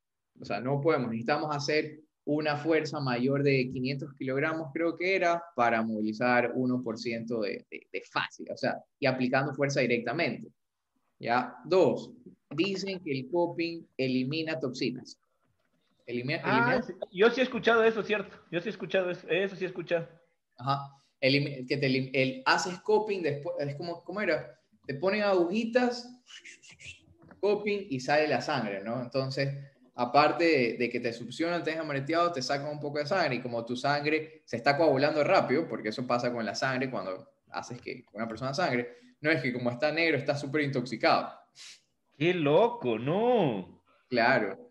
Eh, ¿Qué más maravillas del coping? Eh, ayuda a la recuperación mucho más rápida muscular. También entra el efecto placebo ahí. Pero ¿cuál es, cuál es la, la mayor disputa y cuál es mi mayor enfurecimiento con el coping? Es que lo puedes aplicar si lo pones despacito y quieres dejarlo y no lo dejas marcado, todo bien. Pero si haces esas atrocidades que le succionas, succionas, succionas, los dejas acostados 10 minutos, le sacas, después dices que le haces un drenaje, pero le dejas chupeteado por una o dos semanas, lo que tú dijiste al inicio, lo que estás causando son lesiones en la piel. Que si es que ya mi paciente tiene una lesión seria, ya sea muscular, tendinosa, lo que sea, lo estamos agravando y lo estamos multiplicando porque estamos lacerando la piel. Qué loco. No, no. Y, eh, a ver, o sea, déjame entender. Eh, esta, esta cosa eh, llamada que, um, terapia, como dicen acá, o, todas estas técnicas, son hace años, muchachos. O sea, no es nada nuevo. Yo quiero que, que, quede claro esto, ¿no? O sea, Danae por ahí nos decía, miren, o sea, miren qué locura, ¿no? Danae aprendió eh, de una manera bastante similar a como yo aprendí, pero nada aprendió hace muchos años, incluso antes de estudiar fisioterapia. Ahora, yo lo que digo es, ¿por qué carajos? No, o sea, ¿por qué carajos vamos a esos cursos? No, yo no tengo nada contra esa gente, pero No, yo sí. pasa gente con nosotros, o sea, hablamos que no, esto no, esto no, pero el sábado estamos en el curso de coping. O sea, ¿qué, qué, qué está pasando? ¿Qué tú crees, Carlitos? Mira, lamentablemente el coping, la kinesio, el kinesiotape, la punción seca son herramientas que te dan resultados rápidos. Y lamentablemente nuestra sociedad lo que busca son resultados rápidos y fáciles. Y tienen su cualquier buen marketing, te lanzan tu videíto, te lo pautan en Instagram para que te salga 300 mil millones de veces. Entonces vas, pagas tu cursito que te cuesta tontera, porque lo que buscan es volumen, por eso es que lo hacen curso todos los fines de semana, y van cogiendo de chanchito y chanchito, y ya todos son expertos en coping, en kinesiotape y punción seca, y todo el mundo, todo lo que ahora relaciona, no, es que tú haces fisioterapia, entonces tú le aplicas al coping. Nos hace quedar mal a nosotros. Claro, Kevin nos dice, es que, perdón, Carlitos, pero tengo que Eh, leerlo. Kevin dale. nos dice que el coping realmente no fue con Michael Phelps, loco, fue con en Karate Kid y las plenas. Si ustedes vieron Karate Kid, Wow, y curaba con eso, pues, loco. wow, me, me cagó Kevin ahí, ¿ah? había, había bloqueado por por miles esa, esa escena. Pero no, no, o sea, realmente. eh, voy- ¿Sabes qué? Voy a buscar ese clip, ahorita, mismo lo voy a buscar. No, no, o sea, gente, la verdad lo que queríamos decirles, y esto por favor para que se quede grabado, es que Carlitos eh, próximamente va a estar dando un curso de eh, coping y kinesiotape. Básicamente era por esto que queríamos hacer el en vivo, no sabíamos cómo llegar a la gente y ahorita que están las 100 personas escuchándonos, eh, mañana lanzamos el curso con 25% de descuento. Claro, para solo todos los que estuvieron aquí con Ah, por interno me va a putear, muchacho. pero, pero bueno, para cerrar ya el tema del tape, que se relaciona mucho al tema del coping, eh, el tape y el coping quieren tratar lo mismo, la fascia. Sabemos que la fascia no la podemos mover, no la tenemos que hacer fuerzas sobrehumanas para movilizarlos. Y bueno, también la terapia manual, porque muchas técnicas de terapia manual dicen que abrimos, liberamos fascias. Entonces, ni con las manos, ni con el tape, ni con el coping podemos aplicar fuerza suficiente para generar desprendimiento, liberación de la fascia. Y es más, este, hay muchos artículos que nos dicen que no es efectivo, hasta el modelo eh, matemático que nos dice cuánta fuerza hay que hacer. Ah, es brutal ese estudio. Ah. Y por último, si es que son de personas más visuales, un poquito bajas que no quieren leer, pueden ir a pueden ir al Instagram de eh, The Lymphologist y él está ahorita trabajando eh, muchos con pacientes operados haciendo vendajes para eh, facilitar el drenaje, eh, pero vendajes compresivos, ¿no? Y lanzó un clip donde tenían ya al paciente abierto antes de hacer la intervención quirúrgica, donde aplican el coping. No sé si tuviste ese video. No, ahorita estoy viéndolo, pero no. O sea, ahorita Eh, estaba eh. buscándolo, pero no. Te lo voy a mandar ahorita. La gente lo vio. Comenten en el No. chat si lo vieron o si no, mando ahorita mismo el link para que lo puedan ver. Estos clips son brutales. Aguanten. Aguanten un segundito. Eh, tengo una pregunta ahí para terminar. Dale. Eh, el, bueno, y del kinesiotape sí he leído. De, del cuping. ¿Hay estudios en donde eh, diga que no que no sirva, sino que hace daño? Eh, que hace daño, como te digo, solo hay estudios que hace daño en la piel. Y esto es por exposición prolongada bajo alta presión. Ujú. Ah, e- eso es lo, único que he encontrado que hace daño. De ahí que haga, ahí te mandé al, déjame, déjame copiarlo una vez. Voy a acá. Súper interesante. Este, de ahí que haga daño a otras estructuras, no, ahora, y te lanzo una, una buena y vamos a ver qué opinas. Y Paulette, pilas aquí también, porque esto habla mucho acerca de la piel, de lo dermatofuncional. Ok, Aquí estoy. hay, Aquí estoy. Oli. hay operaciones, ¿ya? O hay personas que generan muchos queloides, o incluso hay pacientes eh, que tienen quemaduras que generan adherencias y restricciones de movilidad por piel. Estamos de acuerdo en eso, ¿verdad? Entonces, si es que llegamos a decir que el coping solo trabaja a nivel de la piel estirándola, funcionaría el tape para eh, perdón, el, hablé El coping. a- a- funcionaría el coping para manejar estas adherencias. Hasta ahora, como, como en la investigación que hice, no encontré nada que hable sobre el dermato funcional, pero si es que vamos por biología, tal vez. A ver, en ese caso, si puedo acotar al respecto de esto, eh, bueno, esto de aquí me pasó incluso desde la carrera. Y sí, es efectivo lo que tú dices, o sea, sí se usa, pero no se usa con el término coping. Jamás vas a ver a nadie en área de Bueno. quemados. No sé si ustedes hicieron práctica en área de Ah, quemados. Yo pasé un año entero ahí. Yo un Y- día que salí porque me quedé loco. Yo pasé un año Sí, entero ahí y bueno, aprendí bastante de, de la licenciada. Pero efectivamente, como ya les iba mencionando, bueno, cuando yo estaba estudiando con ella, no existía ni siquiera la especialidad de dermatofuncional a todo esto. Entonces me imagino, tendría que sentarme realmente a buscarte evidencia científica que avale esto de aquí. Pero en la experiencia de mi licenciada, ella sí nos explica, pero no, para nada es el coping. Ellos, ellos lo que hacen es coger una mascarilla eh, para hacer estas cosas de expectoraciones, que te ponen esta mascarilla en la cara Ah, ya, Ya. y lo, y lo conectan a, a estas a unas cosas que hacen su, ajá, un compresor. Ya, porque efectivamente ya te explica que cuando tú tienes que trabajar una adherencia, en el caso de quemaduras, tienes que despegar esa piel, o sea, realmente lo explica de esa manera, ¿ya? Y, y ahí sí tienes que tener experiencia, tienes que tener tacto para poder hacer eso, no, no es algo que se permite, sino que es algo que realmente solo ella lo hacía. Pero ahora yo te pregunto una cosa, ya que llegamos a este punto. ¿Qué tanto, qué tanta ¿Cuánta presión? No, no. ¿Qué tanta restricción de movimiento puede generar la piel? venía tienes que hacer así, José decía Mm, esto. O sea, pero ¿cómo la voy a medir?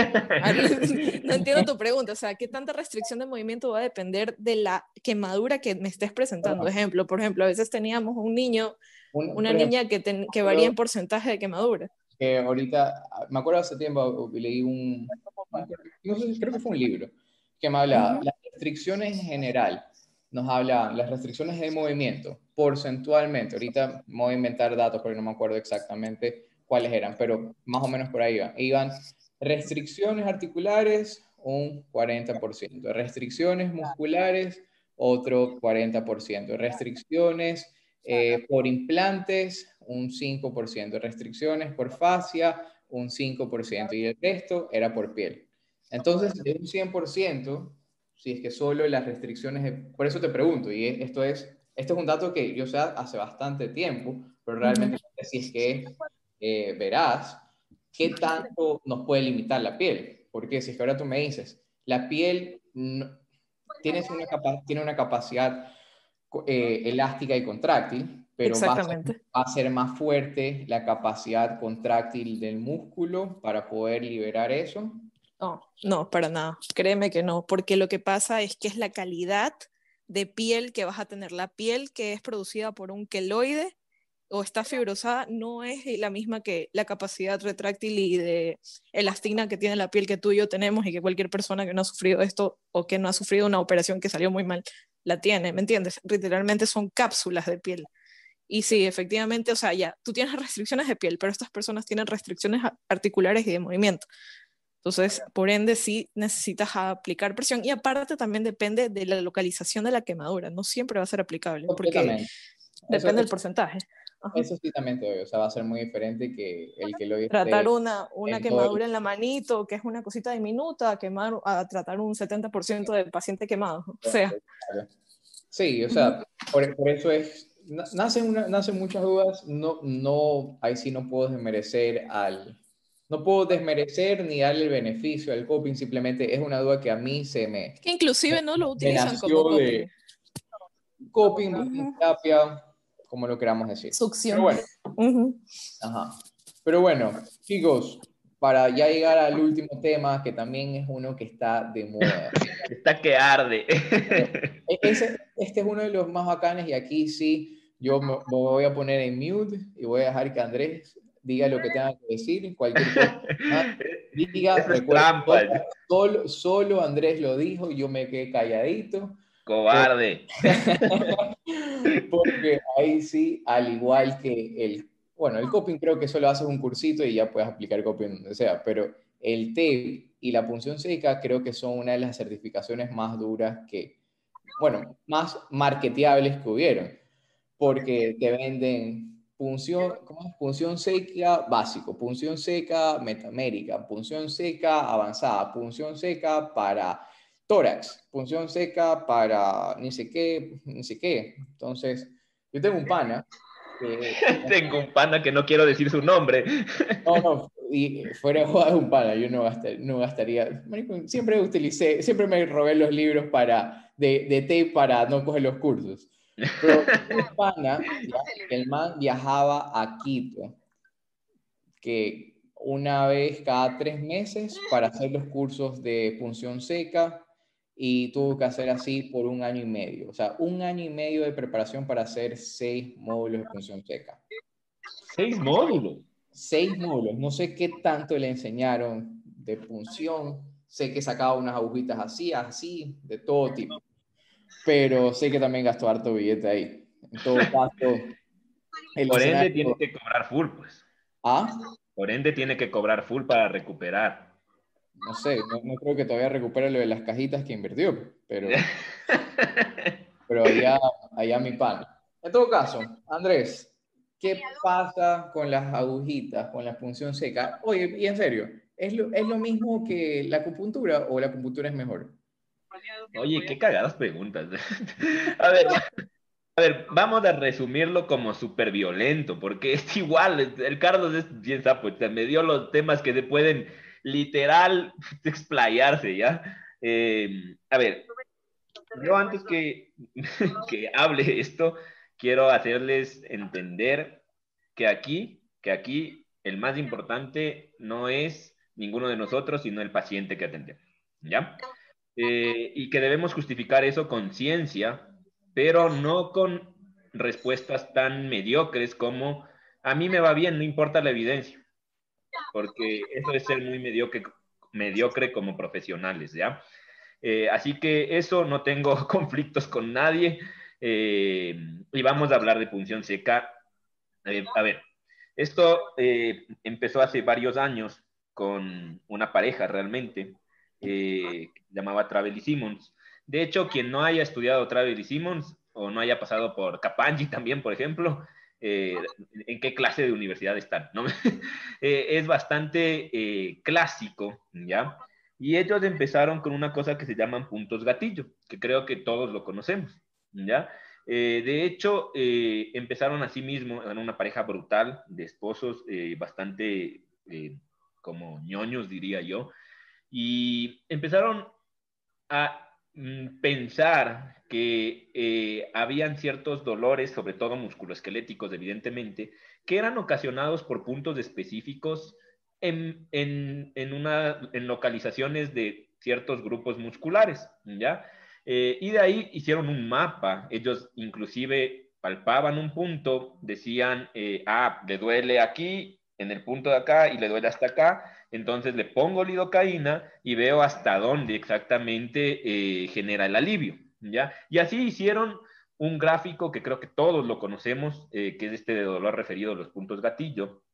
Y bueno, empezaron a sacar mucha evidencia teórica, teórica, verán, eh, mucha teoría, eh, y empezaron a ver el punto gatillo, punto gatillo satélite, el punto gatillo activo, eh, el que le, le, presiono, el que le pincho. Después empezaron incluso también ellos mismos a hacer con los sprays de frío para eh, mejorar más aún este tipo de dolores. Eh, y la idea de ellos es que eran que estos puntos gatillos se acumulaban eh, ciertas toxinas químicas en estos puntos y eran los que provocaban dolor y limitación funcional, ¿de acuerdo? Y de ahí, bueno, vino toda una corriente. Verán que ahorita estoy hablando a favor para que no piensen que, que yo estoy en contra de... Eh, y bueno, pasaron por varias historias hasta que hoy llegamos al 2021 y grandes autores como Mayoral, eh, como Domenhorf o algo así, es un, pues creo que es holandés este muchacho. Eh, está un español que se llama César de las Peñas, sí, sí, sí. creo que ellos son los tres más fuertes a nivel actual que están defendiendo este tipo de función de, de técnica. Eh, y claro, hacen un estudio Delphi. Eh, un estudio Delphi quiere decir que se reúnen los expertos, expertos en ciertos temas, entre estos de la punción seca, eh, y determinan como a base de sus experiencias, no de estudios, por, ah, por eso se llama estudio Delphi, a base de sus experiencias, determinan cómo se evalúa un punto gatillo, cómo se trata un punto gatillo y cuáles son las bases teóricas para hacer punción seca. De hecho, los que han seguido estos cursos también saben que eh, la punción seca se divide en superficial y profunda eh, por el tipo de aguja. Y también eh, se decía antes en el libro antiguo, porque ya salió el Travel Simmons actualizado, que vale, creo, creo que cada módulo está en 300 euros, si no me equivoco. Y Andrés lo va a traer acá a Ecuador para que todos lo puedan comprar, también a nivel latinoamericano, porque solo pagando No, pues estoy hablando en serio. no, no, pero en serio, creo que salió hace un año, salió hace un año actualizado con todos estos manes. Eh, y si no me equivoco, en serio, cada módulo está en 300 euros, ¿ya? Eh, y bueno, llegan a, una conclusión. A mí me encanta como discutir con las personas que aman la función seca, porque muchos de ellos ni siquiera saben que los mismos autores llegan a ciertas conclusiones como puntos gatillos exactos anatómicos no existen. ¿ya? De hecho, el punto gatillo aún no se logra definir exactamente qué es. Se creía que era una fibrosis muscular, eh, un atrapamiento de ni sé qué cosas. Hasta ahora realmente no se sabe, no hay una definición clara, ¿ya? Pero se creían que eran nódulos o que se hacían fibróticos a nivel muscular. Eh, segundo, se ubica el punto de dolor y ya no hace falta los REL. ¿Se acuerdan que el REL era la respuesta espasmódica local? Esta cosa que a nosotros nos encanta de meterle la aguja y el paciente, ¡ah, ah, ah! Eso se llama REL, ¿ya? Antes se creía que si es que tú tienes mínimo cuatro RELs, clínicamente va a servir esto, ¿ya? Entonces imagínate al paciente, lo teníamos ahí, ¿no? Hijo, pa, pa, pa. Y teníamos otras técnicas dentro de la misma punción seca. O sea, no sacabas la aguja y estabas ahí, pa, pa, y o si no, sacabas la aguja y bordeabas por círculos y le pinchabas, pa, pa, pa, a lo bestia, o sea, era una cosa súper linda. Y si querías pinchar el piramidal, pues nada, tenías que comprarte la aguja de eh, más grande, ¿ya? Pinchar el piramidal, imagínense esa locura anatómica, ¿ya? O sea, no sé si... ¿Qué tanto tienes que qué tan, qué tan grande era la aguja? Eh, creo, si no me equivoco, de 17 a 22 centímetros la aguja, ¿no? Porque de ahí tenías el... y eso no se, o sea, no se doblaba. No se eh, eh, ahí vamos, ¿ya? Entonces vinieron otros manes que también querían hacer cursos y dijeron, utilicemos el ecógrafo, ¿ya? Para venderles el ecógrafo también. O sea, esto es una cosa súper, o sea, súper marquetera. Realmente estos manes, yo hubiese querido tener como esa visión y, nada, ya no estuviera aquí conversando contigo y con ustedes, Carlita. Claro. no, mentira, ¿no? bueno, a mí no, este man, y lo que querían era llegar al punto exacto, porque dijeron, no, es que no está funcionando porque no estamos llegando al punto gatillo real. Entonces, imagínense, no sé si ustedes han visto un eco o alguien ha hecho una formación en un eco. Era lo caso, Carlitos. O sea, decíamos, vamos a llegar eh, al punto gatillo del trapecio superior, ¿ya? Y resulta que la aguja entraba así, tac, ¿ya? Y se iba para acá, o se iba para acá y nunca llegaba a donde pensábamos que llegaba. O sea, es absurdo. Entonces la aguja era ¿ya? Eh, así que en este estudio Delphi de los que hacen cursos, verán que les estoy diciendo, mañana les pasa este estudio, que salió en 2018 o 2019, llegan a reconocer que ya no hace falta Rails, eh, que los puntos gatillo no son específicos y son difíciles de localizar, que más se ubican puntos de dolor, eh, y que clínicamente aún no se sabe si es que mejoran el dolor a largo plazo. De ahí viene un man que se llama John Nix, que realmente es un genio en todo lo que es estudio del dolor, ¿ya? Eh, y en, educación es un belga a lo bestia. Y resulta que el man hace un año hace un estudio con estos dos manes. Y yo me quedé como súper loco, así como, ¿y qué pasó? Para tratar de justificar la punción seca, que disminuye el dolor, pero por una modulación del dolor en pacientes con sensibilización central. Ahora, ustedes tienen que saber algo. John Nix hizo, mm, mm, mm, no, no, no acuerdos, porque no, eso yo no sé. Eh, eh, paradójicamente y coincidencialmente, empezó a enseñar en universidades de España también. Eh, y empezó a participar en ciertos másters de España. Entonces yo ahí dije, no, pues hermanos, esto es un conflicto de intereses brutales. Pero esto en la evidencia no se dice, muchachos. ¿ya? Y así hay muchas cosas que tal vez a mí se me pasan y que no sabemos, pero esto yo lo sabía porque yo en esos años estuve allá. Y claro, dije, ¿cómo? O sea, es como que si mañana el Carlos y yo eh, salimos, eh, en serio, sin joda, promocionando un curso de tape. Ustedes van a decir como, a ver, aquí algo pasó, o sea, alguna cosa pasó. Entonces, nada, están en eso y de ahí hay muchos estudios, eh, yo les recomiendo que lean a, Cohen y hay otro más, pero que ellos son, ya, ya les voy a decir el nombre, que no me acuerdo, ah, John Quinter, que son reumatólogos, ¿ya? Eh, igual yo mañana les paso los estudios, en donde no destruyen toda esta evidencia, ¿ya? Pero sí que ponen a tela de duda que no hay tal crisis energética, que estos nódulos llamados puntos gatillo hay en personas o en sujetos sanos también, ¿de acuerdo? que no tiene mayor evidencia en ciertas patologías comparado a la punción seca placebo.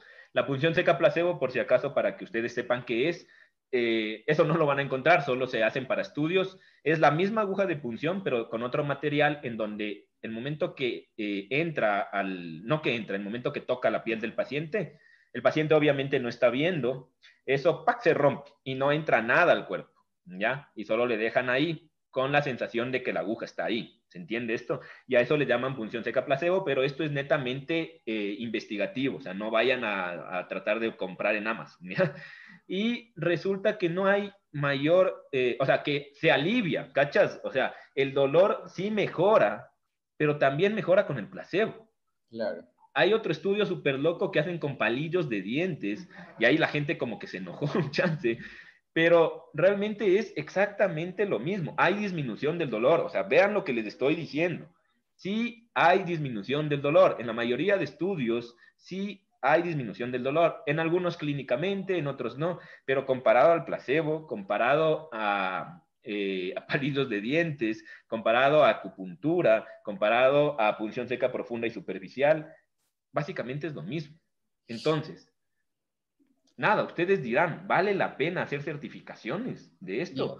Y, eso es lo que vamos. Y yo creo que eh, sí, la idea, como siempre, es reírnos un poco, hablar de cosas serias, de cosas no tan serias, contar nuestra experiencia, eh, que la gente se dé cuenta de que sí, utilizamos, gastamos tiempo también investigando en esto, compramos, vamos a cursos, y no hay nada malo en eso, es parte de un proceso de aprendizaje pero lo que podemos llegar a concluir de las cuatro técnicas que, acabamos de, de, hablar es un gran marketing y un gran efecto placebo, de las cuatro, ¿ya? Porque sí, chicos, muy a pesar de que nosotros ahorita nuestro enfoque principal, como lo dijo múltiples veces Andrés, es el paciente, para otras personas el enfoque va a ser el dinero.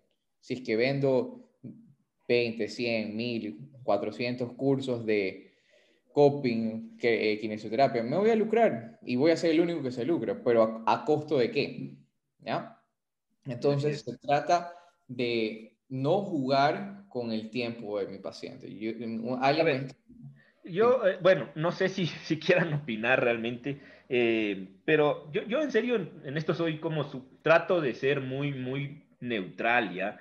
Porque yo, yo le soy súper sincero, yo tengo una certificación internacional en punción seca, pero miren, o sea, la mediocridad que existe a nivel internacional, o sea, esto no es hablar mal del país, o sea, yo tengo una certificación internacional, ¿cacha?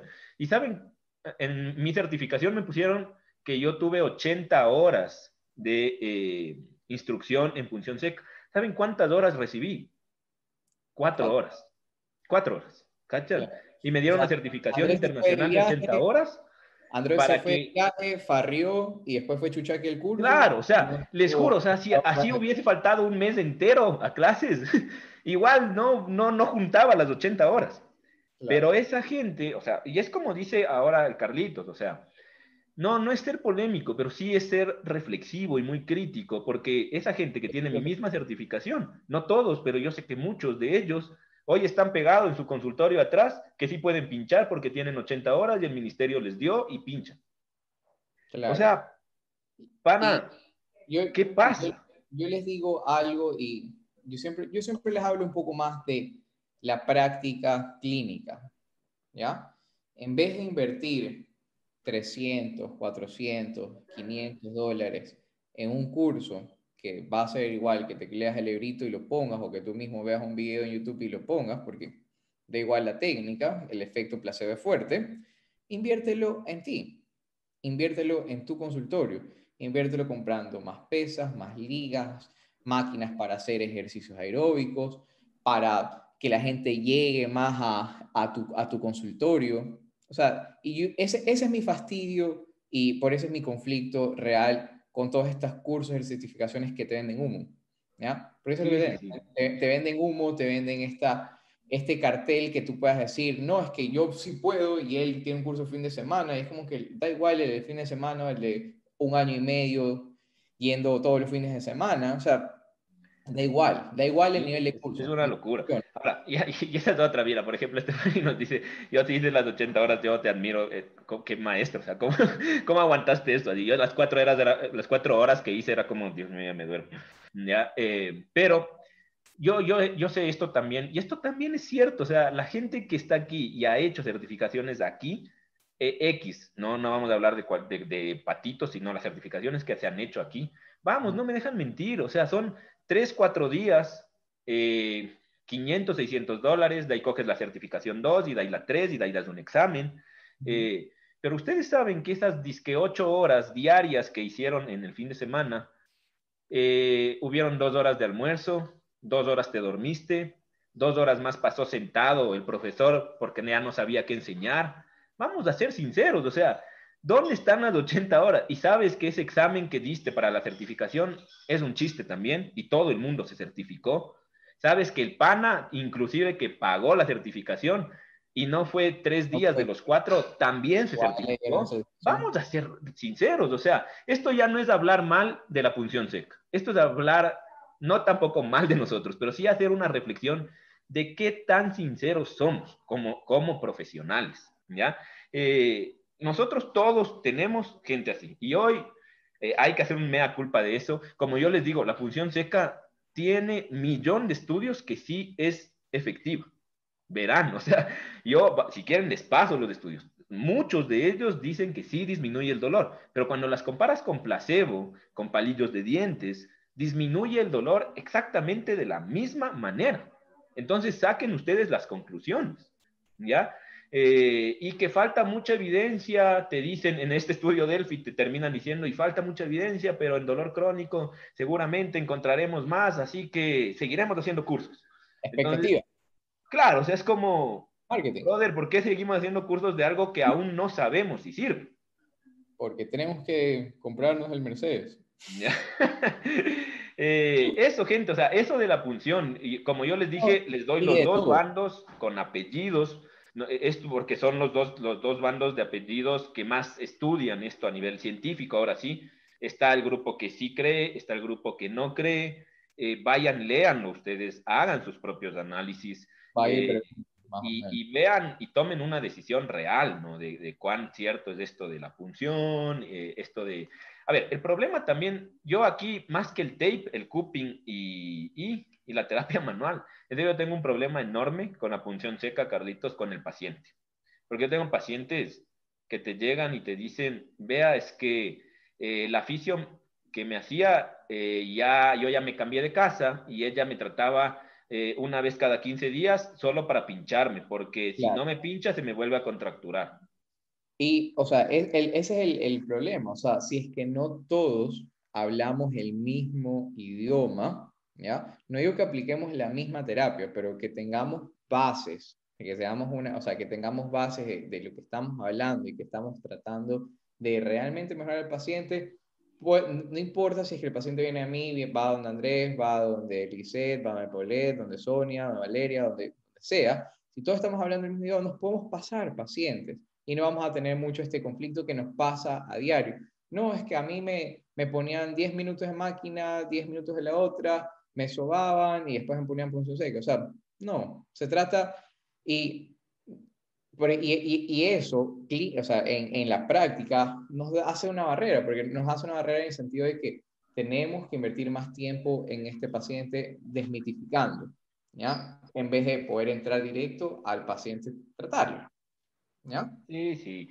Entonces, Cada gente, eh, meterle un chance de humor a esto. eh, es eso, creo que eh, tratamos de con Carlitos votar la mayor cosa de estudios. Eh, mañana les llenamos. Eh, Ahorita. ¿Ya?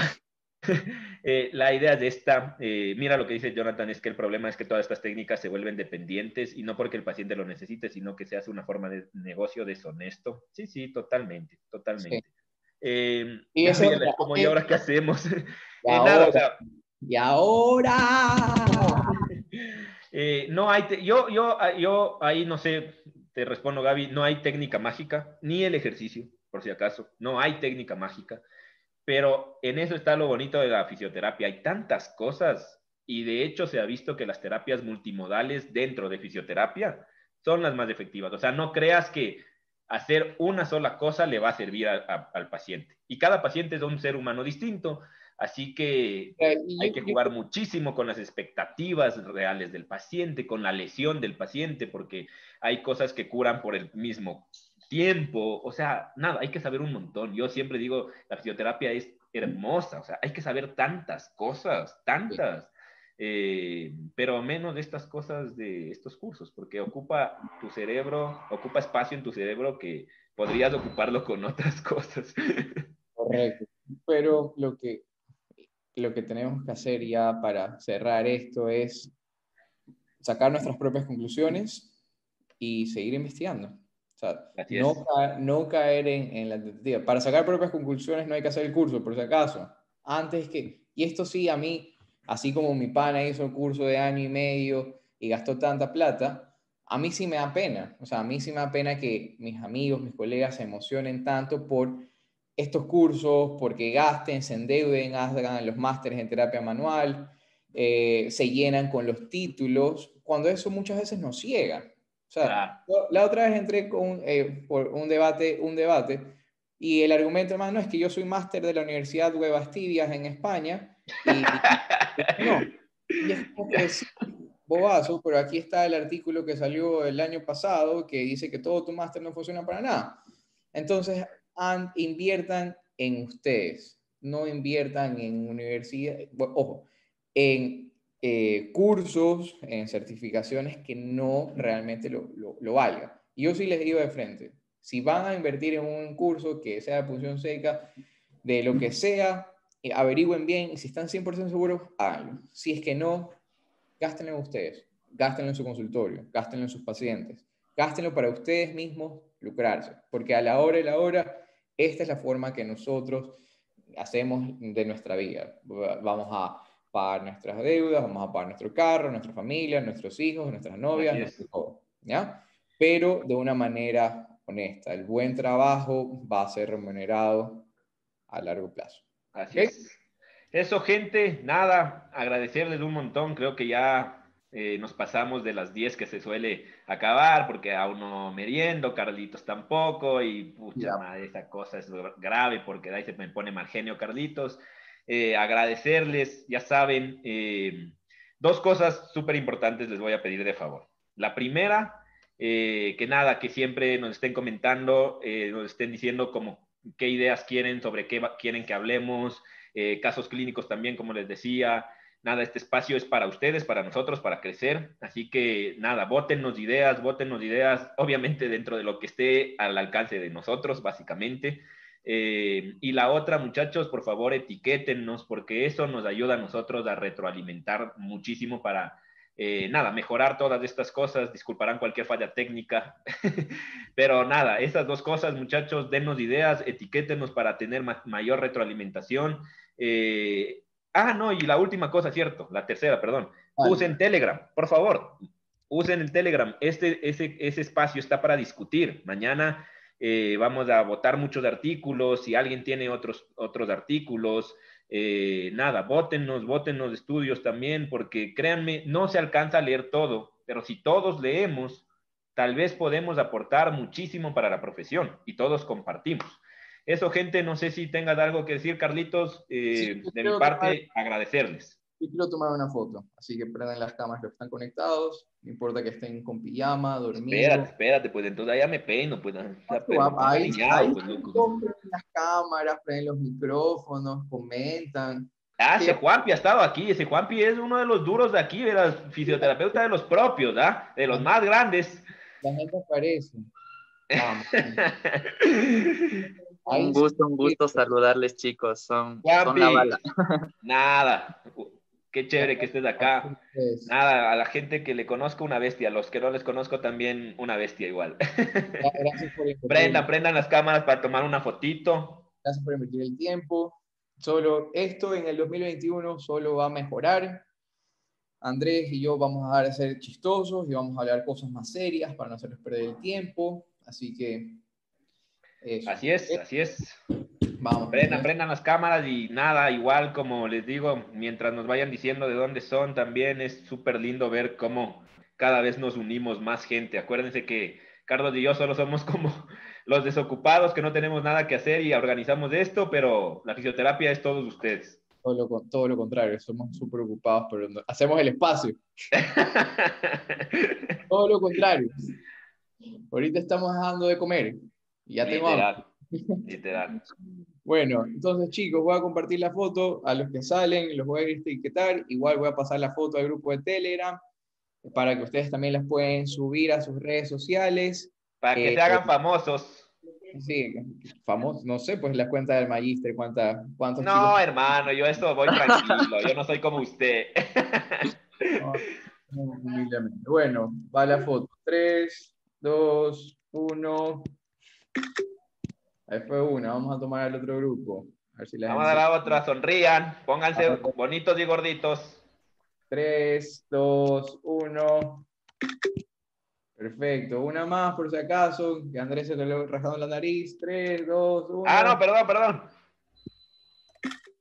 Muy bien. Gracias a todos, chicos. Eh, un placer, como siempre, compartir con ustedes. Nos vemos el próximo miércoles. Andrés y yo vamos a poner en nuestro Instagram una cajita para que nos pongan temas, por favor, que no sea de dermatoterapia o dermatofuncional, porque ahí sí. Sí, porque ahí sí nos toca Paulet entonces. Lo siento, chicos. Pues Pauleta nomás el Zoom, nosotros la colitamos. Chao a todos. Chao, gente, buena noche. Chao.